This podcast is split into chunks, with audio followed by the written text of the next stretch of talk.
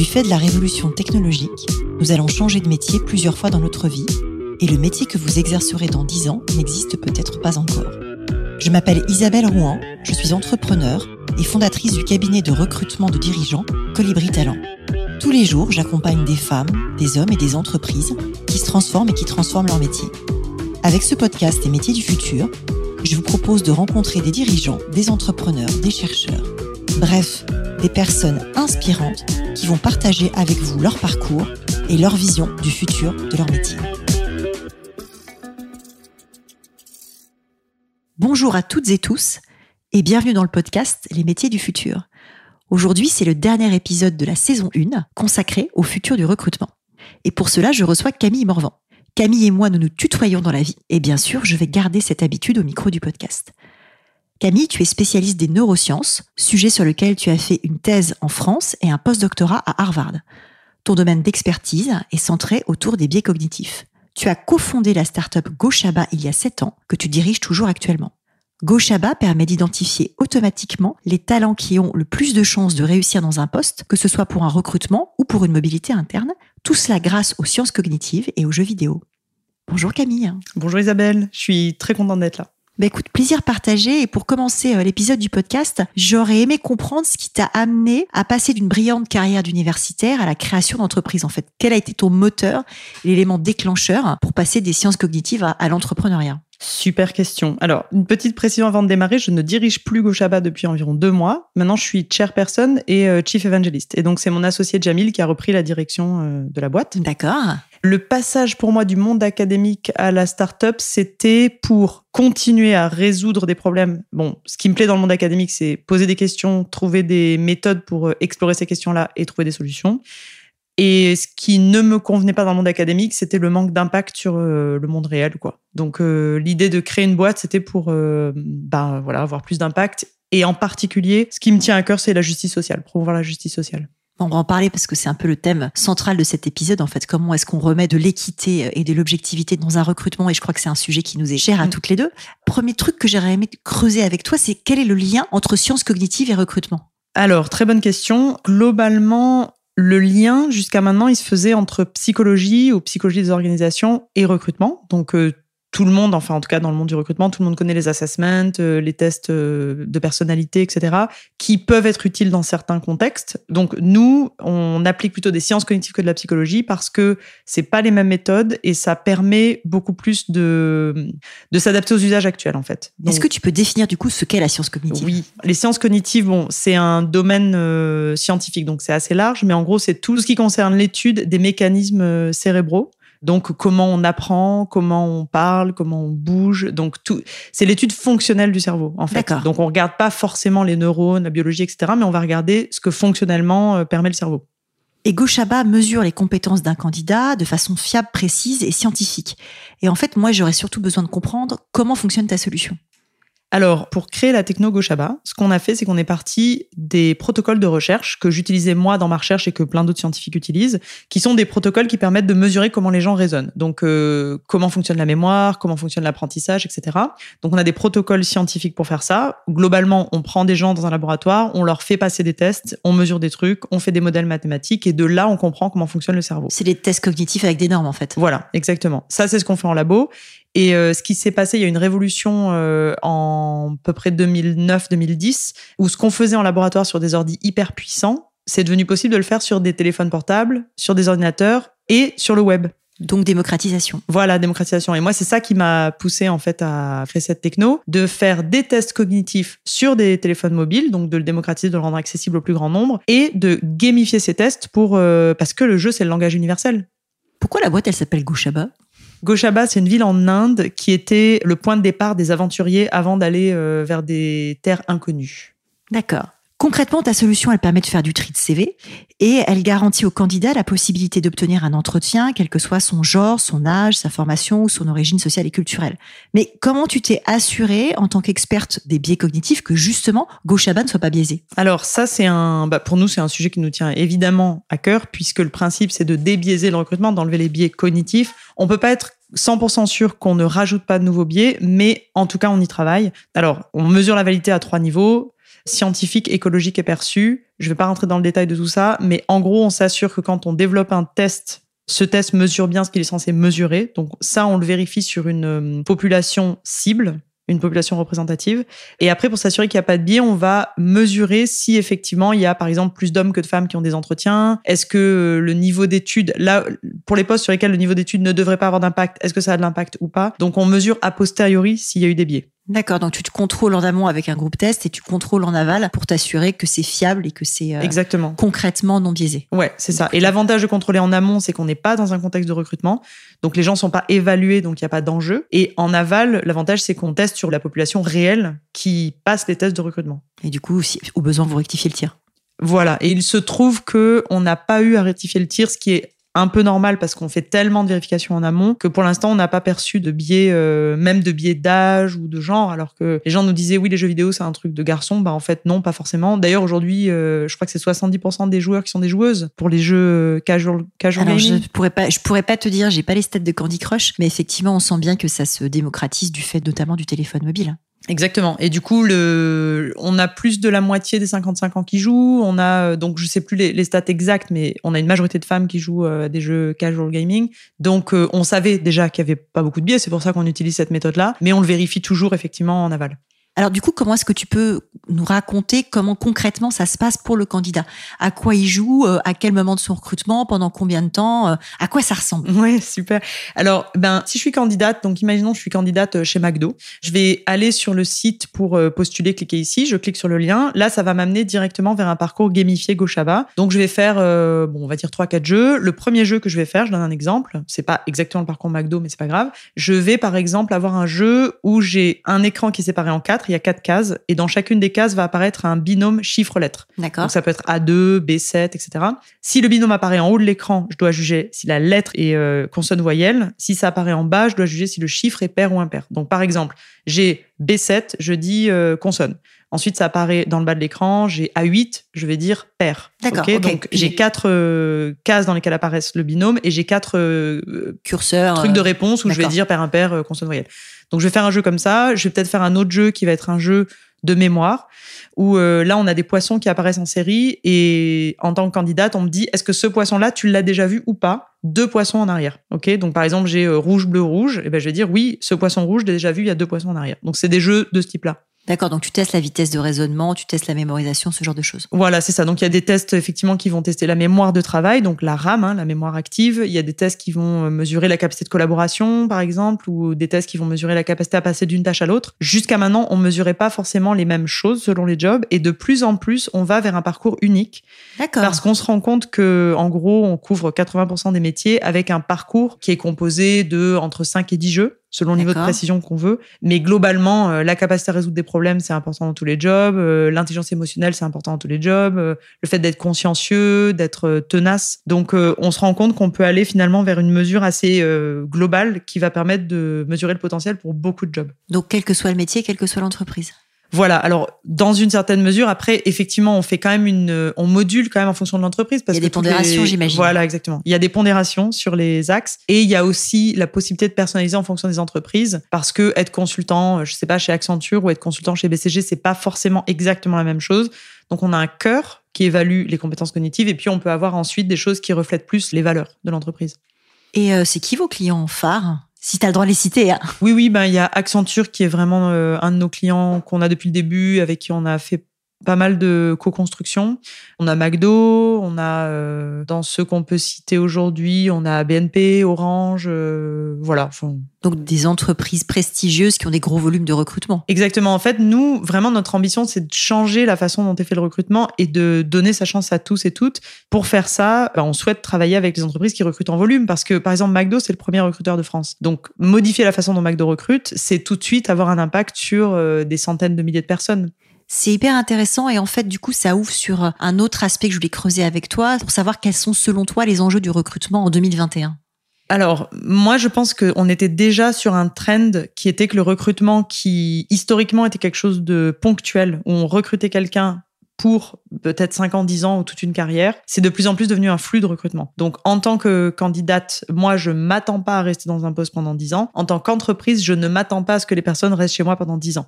Donc, pour moi, on est passé de quelque chose de ponctuel à un flow un flux constant. Ce flux constant, il nécessite d'avoir des outils. Les outils ne remplacent pas les recruteurs ou les cabinets, les outils sont là pour permettre de gérer du flux, pour gérer du volume, parce que les usages ont évolué en fait. Euh... Bah, c'est très intéressant parce qu'effectivement, moi je pense que ta solution, elle est complémentaire de la façon dont moi je vais pouvoir recruter euh, chez Colibri Talent. Alors moi perso, je fais absolument pas de volume, je fais euh, 10 à 12 postes par an, donc on va dire que je vais rencontrer 500 candidats à l'année. Mm. J'essaye de les évaluer de la façon la plus objective possible parce que j'ai le même la même obsession que toi en fait sur le fait de donner sa chance à tout le monde. Donc je fais passer euh, deux tests de personnalité, un sur les valeurs et un sur la personnalité en tant que telle, qui sont des tests objectifs, donc qui permettent comme ça de comparer les candidats entre eux, entre guillemets, euh, à l'œil nu, mais avec une épreuve qui est commune, en tout cas un point de passage qui est commun. Et au-delà de ça, moi, ce que je fais à titre personnel, je teste mes propres biais cognitifs dans un programme qui est fait par Harvard, qui s'appelle le programme implicite, que tu connais peut-être. Oui. Et je me force, moi, à passer un test pour moi une fois tous les 15 jours, pour me rappeler que je ne suis qu'une humaine biaisée, et du coup, essayer d'avoir des lunettes le plus ouvertes possible, le plus souvent possible. En tout cas, ouais. moi, c'est comme ça que je procède, mais parce que j'ai pas de volume. Donc, effectivement, j'imagine que c'est complémentaire. Ben c'est ça. En fait, euh, une des façons de pitcher Gochaba, c'est de dire qu'on apporte la qualité d'un cabinet de recrutement sur du volume. Donc, c'est effectivement ce que tu fais toi sur euh, un nombre de recrutements, peut-être 15 recrutements par an. Ben, nous, on essaye de le faire à l'échelle sur euh, des centaines de recrutements. Donc, les deux approches sont complémentaires, d'autant plus que toi, dans ton cas, tu utilises déjà des tests de personnalité. Donc, en fait, tu pourrais utiliser Gochaba comme tu utilises d'autres tests. Tout à fait. on en parlera hors antenne, du coup. Voilà. Et le, et le deuxième truc, c'est que bah, nous, en fait, notre objectif pour l'instant, c'est pas forcément de travailler sur des petits volumes. Mmh. Nous, ce qu'on souhaite, c'est de travailler sur des gros volumes. Donc, de toute façon, voilà, il y a de la place pour tout le monde. Euh, pour faire des bons recrutements non biaisés, je pense qu'il y a de la place pour tout le monde. Et ce qui est intéressant dans ce que tu dis, c'est aussi, tu vois, toi, tu vas prendre les tests euh, du projet implicite. Donc, avec, bon, Mazarine Benagi, que je connais bien parce qu'elle était à Harvard quand, enfin, j'étais à Harvard et elle, elle y est euh, en même temps. Tu testes tes propres biais cognitifs pour être sûr que la partie que tu donnes le meilleur de toi-même aux candidats, aux candidates. Donc, tu regardes où sont tes biais pour essayer de les éliminer et tu mets en avant ton côté humain et c'est là où, pour moi, il y a une vraie complémentarité entre l'outil et l'être humain, en fait. C'est que, évidemment qu'il faut de l'humain dans le recrutement, évidemment qu'il y a des choses que les outils sont pas là pour euh, évaluer. Par exemple, euh, moi, en tant que manager, je vais avoir envie de rencontrer la personne avec qui je travaille. Même si cette personne, c'est la plus compétente du monde, s'il n'y a pas de feeling, ben, ça marchera pas. Donc, évidemment qu'il faut laisser de l'humain. C'est hyper intéressant et un point que j'avais envie de creuser avec toi, c'est ta vision entre quelque part deux pôles qui se contrebalancent. D'une part, la nécessité de trier et de hiérarchiser un gros volume de candidatures et d'autre part, le besoin de pouvoir détecter des pépites parmi des profils qu'on va dire euh, atypiques. Mmh. Et ça, aujourd'hui, je sais pas comment, si vous pouvez le prendre en compte ou pas. Moi, j'essaye de le faire entre guillemets à la mano mmh. et j'ai pas vu aujourd'hui de solution qui permettait de le faire à l'échelle. C'est ça. Eh ben, ça fait partie des choses sur lesquelles on est complètement complémentaires. C'est que pour pouvoir identifier des pépites qui n'ont pas euh, le bon diplôme, entre guillemets, hein, le bon diplôme sur le CV, etc. Voire qui n'ont pas de diplôme du qui tout. pas de diplôme, il faut un outil qui permette d'aller euh, cast a large net, quoi, d'avoir un fichier de pêche très large. Par exemple, euh, dans le cas d'Accenture, Accenture, un de leurs enjeux, une des raisons pour lesquelles ils voulaient bosser avec nous, c'était justement pour pouvoir ouvrir à beaucoup plus d'écoles que ce qu'ils faisaient avant. Et effectivement, ils ont une vraie volonté de diversifier leur base de talents. Et ben, grâce à Gochaba, ils ont pu ouvrir et faire venir en entretien des gens qui avant n'auraient jamais, ils auraient jamais pu les détecter sur la base du CV parce que le CV était trop codifié. Donc voilà, ça permet de faire ce que tu dis, c'est-à-dire d'aller chercher des profils atypiques et éventuellement des perles rares qu'on n'aurait pas vues en regardant juste le CV. Et vous les cherchez sur quel type de compétences? Les, euh, Le savoir-être, le savoir-faire, ce qu'on appelle aussi donc soft skills et hard skills. Est-ce que vous cherchez aussi sur ce qu'on appelle les math skills, mmh. donc les, les compétences atypiques Ça, c'est des choses que vous vous adressez? Oui, alors nous, c'est vrai que notre rapport principal, il est vraiment sur les soft skills. Et nous, ce qu'on appelle soft skills chez Gochaba, c'est les compétences comportementales au sens large. Donc c'est à la fois les compétences cognitives, donc en gros, euh, qu'est-ce qu'on a sous le capot, quoi? Est-ce qu'on a une bonne mémoire? Est-ce qu'on sait résoudre des problèmes, etc., etc. Intelligence émotionnelle et euh, éventuellement, ça peut être aussi la motivation, ça peut être des notions de valeur. Donc nous, on met dans soft skills tout ça. Mmh. C'est-à-dire qu'on l'oppose à euh, hard skills qui peuvent être très importants. Il y a certains métiers où il faut absolument que la personne, je sais pas, elle sache conduire un camion, par exemple. Ça, c'est un hard skills, c'est pas négociable. On a le permis camion. Voilà, c'est une case qu'on coche pour le coup. Après, ça, voilà. après ça se trouve, on peut se débrouiller très bien à conduire un camion sans l'avoir jamais fait, mais il y a moins de, moins de C'est chance. moins bien niveau assurance, a priori.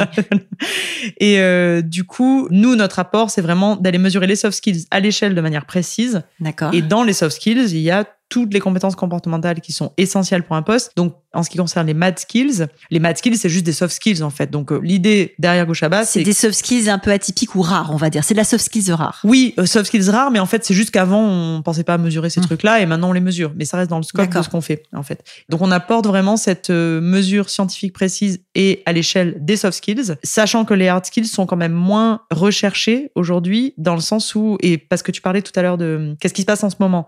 Bah, en ce moment, il y a un besoin massif de reskilling. Les entreprises, euh, enfin, les métiers évoluent rapidement, ça tu le sais euh, mieux que moi. Donc, une entreprise, elle a envie de recruter un talent, quelqu'un qui va pouvoir s'adapter aux nouveaux métiers. Donc, aller mesurer des hard skills aujourd'hui, c'est rarement essentiel. Ce qui est souvent essentiel, c'est d'aller mesurer un potentiel de croissance dans l'entreprise. C'est du miel à mes oreilles, puisqu'effectivement, le World Economic Forum dit que on changera en moyenne de métier neuf fois dans sa vie et que au niveau de la population active mondiale actuelle, il y en a 50% qui auront un besoin de reskilling donc en fait du coup d'avoir une reformation sur leurs compétences d'ici 2025. Donc effectivement, on est vraiment dans cette logique-là et je te rejoins totalement d'aller détecter des gens qui savent apprendre à apprendre mm. plutôt que des gens qui sont déjà enfermés dans un truc de sachant sur une compétence hard qui sera euh, périmée euh, demain ou après-demain. Voilà, exactement. Et donc le, c'est pour ça. Aujourd'hui, on a l'étude LinkedIn qui était parue il y a deux ans là, qui disait que je crois que c'est 93% des recruteurs qui cherchent des soft skills avant tout. Et nous, ce qu'on voit, hein, c'est que dans la moitié des cas, quand il y a des erreurs de recrutement, c'est des erreurs sur la base des soft skills, pas sur la base des hard skills. Et le besoin de reskilling et de mobilité interne, hein, du coup, on le voit très bien avec nous de plus en plus de demandes d'utiliser Goshaba pas pour du recrutement, mais pour de la mobilité interne. Donc du coup, tu touches à la gestion euh, prévisionnelle de l'emploi et des compétences dans des grosses boîtes, c'est ça? Oui, avec un petit bémol en France aujourd'hui où je trouve que le, la gestion des compétences est peut-être pas faite de façon aussi euh, objective que ça le pourrait. Donc oui, Goshaba pourrait être utile pour ça, mais il faut avant tout que les entreprises aient déjà des données. Et déjà un référentiel, et c'est vrai que c'est tout l'enjeu, puisqu'en moyenne, un référentiel de compétences en France, il est vieux de 6 ans, mm. euh, et beaucoup de postes ne sont pas normés. Euh, donc c'est vrai qu'il y a une vraie difficulté sur la data. On en a parlé beaucoup dans l'épisode avec Boosters et avec mm. Vincent Lebuntel, donc je, je renvoie nos auditeurs à cet épisode qui, de mémoire, est le numéro 14. C'est quoi ton modèle économique chez Goshaba On est en SaaS, donc licence annuelle, euh, généralement pluriannuelle. Les entreprises euh, signent pour un an, trois ans ou plus. C'est en fonction du volume de recrutement et en fonction des options qui sont prises par l'entreprise. Donc c'est assez classique. C'est assez classique. Vous êtes aujourd'hui une trentaine de collaborateurs. Quels sont les métiers qui sont présents dans l'entreprise? Alors chez nous, on a ben, beaucoup de devs forcément. C'est assez classique. voilà. Et vous manquez des devs, de devs et vous en recrutez. Voilà, c'est toujours un peu difficile. Après, ben justement, grâce à l'outil, on a recruté, par exemple, euh, on a trouvé des talents euh, exceptionnels en Tunisie. Alors, cordonnier bien chaussé, comme voilà. charité bien ordonnée euh, commence par, soi-même. donc, du coup, vous, vous, recrutez comme ça. Voilà. Et donc, par exemple, pour les développeurs tunisiens, on n'aurait pas su sur la base du CV quelle était une bonne école ou pas. Bon, bah voilà, grâce à l'outil, on a pu détecter ça. Évidemment, on a data scientist, on a ben, des commerciaux des accounts exécutives, etc. Et ce qui est un peu plus unique, c'est qu'on a des personnes qui font des sciences cognitives. D'accord. Plus largement, d'après toi, c'est quoi les nouveaux métiers qui vont euh, apparaître dans le monde du recrutement dans les prochaines années?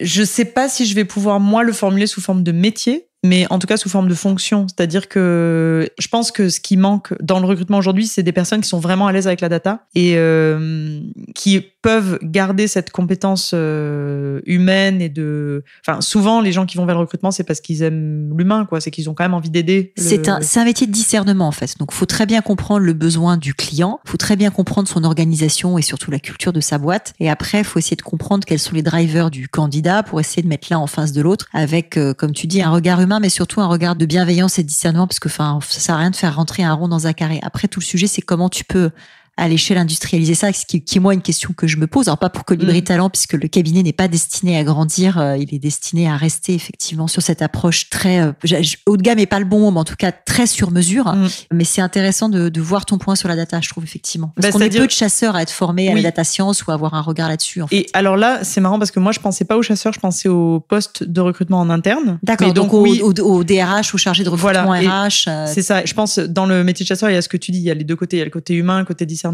Pour les postes RH en entreprise, j'ai l'impression que ce qui va être important, c'est d'être euh, capable de collecter de la data, de donner du sens à la data sans déshumaniser le recrutement. Donc garder ce côté humain. Euh, donc ce que je disais, c'est que nous, les gens qu'on rencontre en RH, ils sont venus là parce que souvent ils aiment aider à voir éclore un potentiel, etc. Donc garder ce truc-là, mais en même temps pas être intimidé par les outils, bien les comprendre, bien les prendre en main parce qu'il y a plein d'outils qui existent et qui sont hyper biaisés ou qui font pas ce qu'ils promettent. Donc il faut que les RH sachent euh, détecter ça. Parce que quelque part, vous pouvez fournir des insights aussi sur les candidatures et sur la marque employeur, sur qui est-ce qui est attiré par l'entreprise en question. C'est précieux, non? Oui, en fait, l'évolution que je vois côté RH, donc il y a ce côté data, il y a le fait, ce qui rejoint ce que tu dis, que la RH soit vraiment un partenaire stratégique en fait de l'entreprise et souvent c'est vu un peu comme la dernière roue du carrosse je trouve alors que c'est hyper hyper stratégique. Ça dépend comment c'est vu, ça dépend des dirigeants et c'est vrai que moi je pense qu'on est beaucoup comme ça, on a toujours plaisir à travailler avec un RH qui est business partner et qui du coup recrute dans le sens du business de sa boîte. Après tout dépend euh, de la personnalité du RH et surtout de la volonté du dirigeant et de la marge de manœuvre des RH mais c'est vrai qu'il y a, y,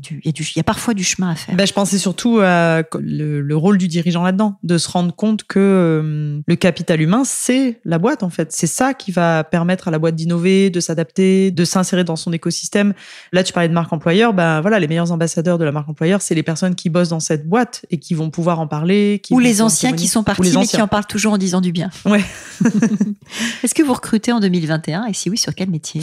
Là, on va sûrement recruter en sales. D'accord. Ouais, commercial sales et évidemment développeur. Toujours des devs. je, je, crois que c'est une espèce de, c'est une question récurrente Ouais, que je pose au micro ça. et je crois que tout le monde cherche des devs. Oui, c'est en fait on le dit même plus quoi. Voilà. En, en tech. euh, Comment est-ce que Goshaba a été impacté par le Covid?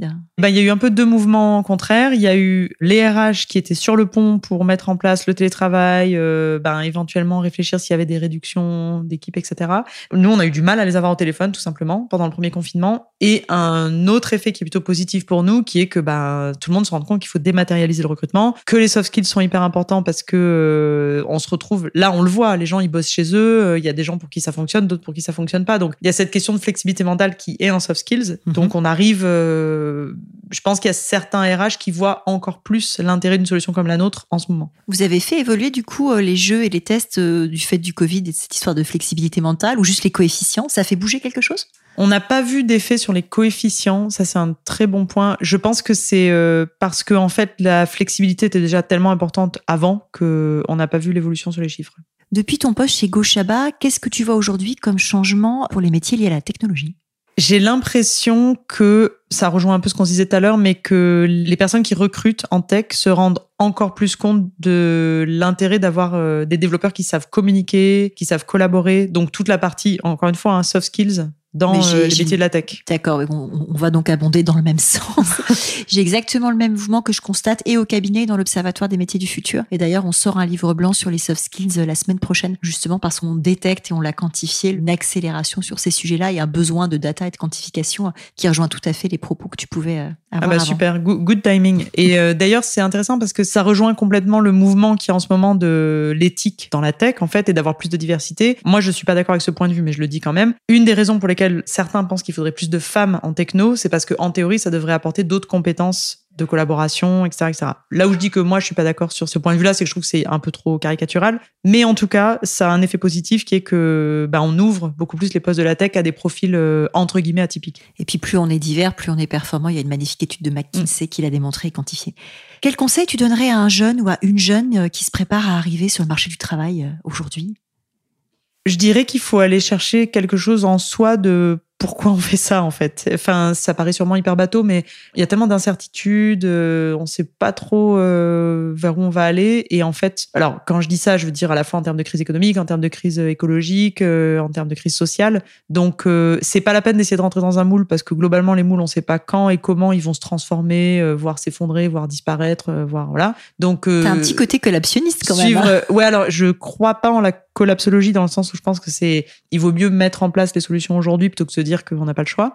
Mais du coup, parmi les solutions à mettre en place, je pense qu'il y a vraiment l'idée d'être animé par quelque chose d'interne et pas d'essayer de coller à un moule professionnel en disant bah voilà si je fais telles études je vais gagner de l'argent etc parce que ça on sait pas. Donc à minima faisons-nous tous et toutes plaisir en suivant notre instinct déjà comme ça voilà c'est un pari sur l'avenir peut-être que ça marchera peut-être que ça marchera pas mais à minima on se sera fait plaisir. Donc moi je te donnerais ce conseil là d'essayer de suivre son instinct interne parce que c'est aussi la société elle est faite par les gens qui la composent donc euh, montrez-vous quoi montrez vos envies vos désirs euh, montrez-les. C'est un joli conseil, je trouve. J'aime bien terminer par des questions un peu plus personnelles. Et donc, euh, la première que j'ai envie de te poser, c'est comment est-ce que tu équilibres ta vie pro et ta vie perso? Alors, je l'ai très très mal équilibré pendant longtemps Et euh, bah là, depuis justement, on a fait un changement de rôle. Donc, enfin, j'ai dirigé ou co-dirigé Gochaba pendant six ans. À un moment, je me suis rendu compte que j'étais un peu euh, cramée, en fait. Un peu sous l'eau. Tu as mis un an à répondre à mes mails et c'est ça. Mais c'est ça qui. C'est je- ça. alors, je, je- je le dis avec beaucoup d'humour au micro du podcast, puisqu'en fait, je t'avais recontacté suite à une table ronde pour que tu participes à mon prochain bouquin. Mm. Et quand tu m'as recontacté, je t'ai dit, bah, les épreuves sont déjà parties. Du coup, viens au micro. C'est ça. Parce qu'entre temps, j'avais lancé le podcast et ça me fait, ça m'a fait sourire, en fait. C'est ça, bah c'est voilà, c'était ça. Un an de retard sur les mails euh, avec des mails non lus. Enfin bon. Donc le changement de rôle, c'était très très bien pour moi parce que et je pense que voilà, ça c'est super important dans la vie d'une boîte. Une boîte ça évolue, c'est vivant. Nous aussi on est des êtres vivants, on n'est pas des fusibles, on n'est pas des machines. Donc euh, d'accepter le fait que ben voilà aujourd'hui je ne dirige plus Kochaba, c'est mon associé qui dirige, ça me va très bien et justement ça ouvre des perspectives. Et je pense que il y a un petit côté peut-être, euh, on est une société où on a un peu du mal avec les deuils et avec les fins de choses. On essaye souvent de s'accrocher en se disant mais non, mais ça va être un échec si j'arrête et tout. Mais non, en fait pas du tout. C'est aussi euh, la transition, aller vers quelque chose qui nous correspond mieux parce que entre temps on a évolué. Donc aujourd'hui, pour équilibrer vie pro et vie perso, c'est un peu le même conseil que celui que je donnais aux jeunes tout à l'heure. C'est euh, j'essaie de suivre vraiment ce qui me plaît et de faire les choses par plaisir plus que par euh, contrainte. Voilà. Euh, Est-ce que tu peux me décrire ta journée type?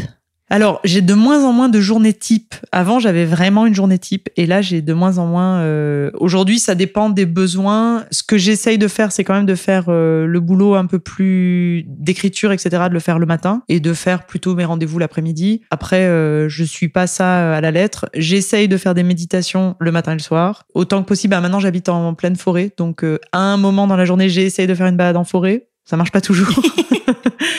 Voilà, et j'essaye de pas avoir plus de euh, entre 5 et 6 calls par jour. Ce qui déjà est pas mal, en fait. Alors qu'avant, j'avais des rendez-vous qui étaient back-to-back. De 8h Ça, du matin à plus. 8h le soir, à toutes les Ouais, demi-heures. Quoi. Et voilà. du coup, tu n'avais jamais le temps de réfléchir ça. ou la nuit. Exactement. Et là, je prévois toujours des zones tampons avant et après, et encore une fois, pas plus de 5 ou 6 calls par jour. Qu'est-ce qui te fait lever le matin?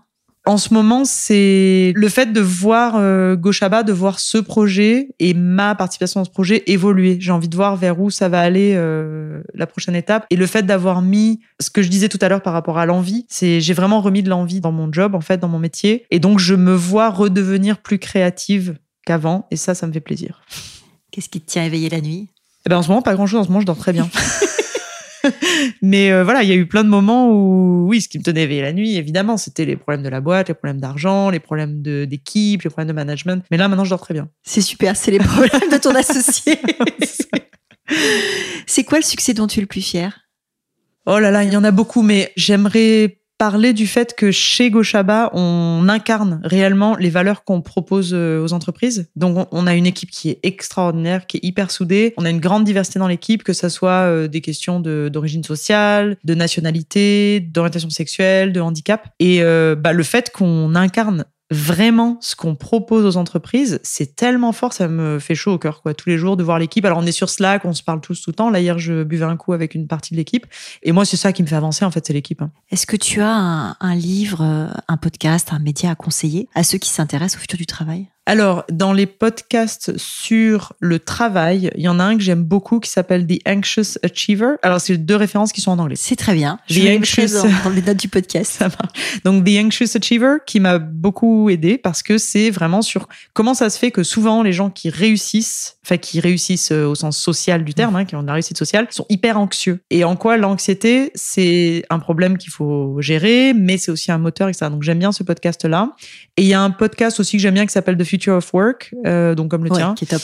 et euh, qui est, euh, c'est, je crois qu'il s'appelle Jordan Mitchell ou je sais plus comment il s'appelle le gars, mais bon, on le mettra en, en référence. Là, ce qui est pas mal, c'est qu'il fait des petits, ça change en fait des autres formats parce qu'il fait des, des petits trucs de 6 minutes, donc on peut écouter, voilà, juste un petit soundbite et euh, voilà. C'est quoi ton prochain projet? Alors, j'aimerais beaucoup écrire un livre sur l'intelligence, sur les intelligences, mais pas dans le sens les différentes intelligences humaines, parce qu'évidemment, il y en a plein, mais j'aimerais euh, mettre en regard, en fait, l'intelligence humaine, l'intelligence artificielle et l'intelligence naturelle des écosystèmes. Donc, euh, l'intelligence de, euh, voilà, comment les arbres communiquent entre eux. On a un système naturel qui est hyper résilient. On s'en rend pas compte. Et on crée des intelligences artificielles qui sont pas si intelligentes que ça. Et en plus, là, on, je trouve qu'on se monte un petit peu le chou en se disant que l'intelligence artificielle, euh, c'est le futur de l'humanité, que peut-être qu'on va à notre perte ou je sais pas quoi. Alors que non, en fait, en réalité, là, il y a une intelligence qui existe aujourd'hui, là, tout de suite. C'est comment les arbres communiquent entre eux, c'est comment les oiseaux euh, migrent et D'accord, des choses sur le bio, sur le biomimétisme. Voilà. Du coup, euh, c'est mon, j'aimerais bien arriver à, à me mettre là-dessus bientôt. C'est un très beau projet. Si nos auditeurs veulent te contacter, quel est le meilleur moyen? Sur LinkedIn. D'accord. Ouais. Et tu réponds en moins d'un an maintenant. Et je réponds en moins d'un an. bah, surtout sur LinkedIn, sauf si d'un coup j'ai un afflux massif, mais. merci beaucoup Camille. Merci, merci Isabelle. Merci d'avoir écouté cet épisode des métiers du futur jusqu'au bout. Si vous avez aimé cette discussion, je vous encourage à noter le podcast sur vos différentes plateformes d'écoute et à le commenter, en particulier sur Apple Podcast. Cela nous aide grandement à progresser en termes d'audience. N'hésitez pas à me faire part de vos commentaires ou à me suggérer de nouveaux invités en me contactant par mail ou via LinkedIn. Prenez soin de vous et à très bientôt.